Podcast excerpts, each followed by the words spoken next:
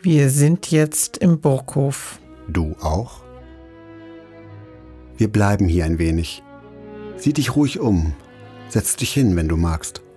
Ganz schön viele Fenster gehen auf diesen Hof. Ganz schön viele Menschen wohnen hier. Ganz schön eng wohnen die hier.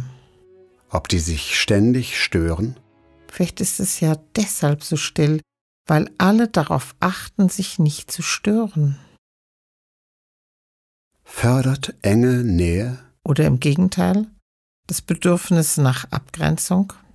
etwas Vertrautes, nur für dich, sage ich leise und nah dran.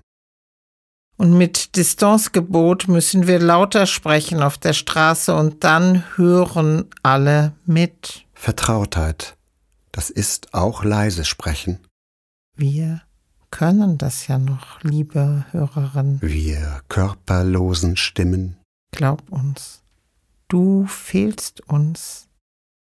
Wir reden hier die ganze Zeit mit dir, aber wir spüren nicht, wie du zuhörst.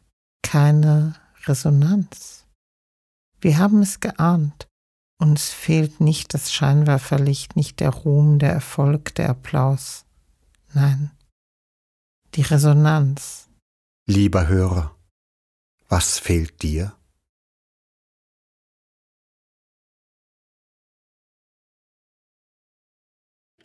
Du gehst jetzt wieder los, auf der anderen Seite aus dem Burghof, über die Marienstraße, geradeaus in den kleinen Gang die Treppe hoch.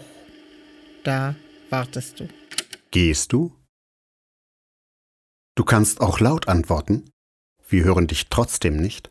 Aber dann störst du die Leute, die hier wohnen. Möchtest du, dass ich deine Antwort höre? Du kannst mir schreiben oder mir Sprachnachrichten schicken, aber die lese oder höre ich erst später. Und sind es dann noch Antworten? Du kannst ruhig antworten, ich höre es nicht. Du hörst mich, wie ich atme.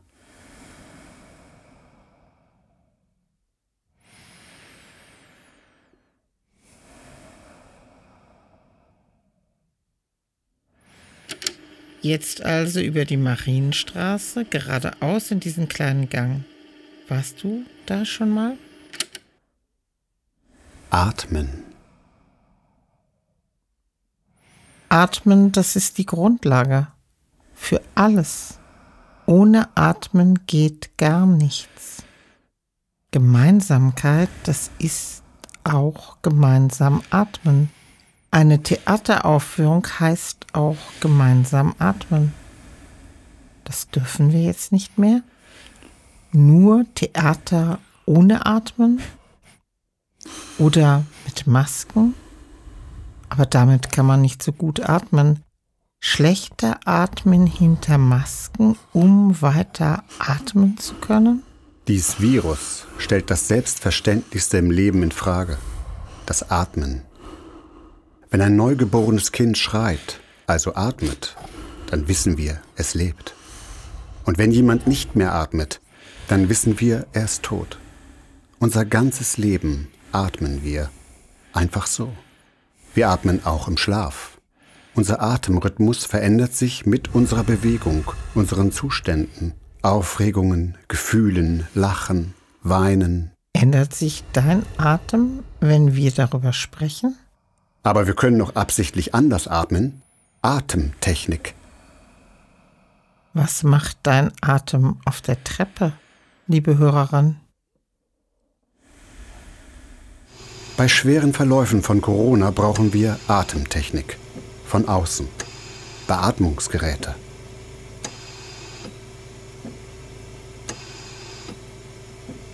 An der Straße Stopp.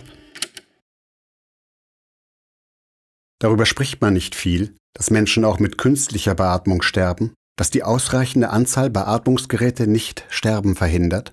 Wir hören auch nicht viel darüber, dass künstliche Beatmung den Körper schädigt, darüber, dass Menschen dafür ins künstliche Koma versetzt werden müssen, weil es so grässlich ist. Möchtest du überhaupt künstlich beatmet werden, lieber Hörer?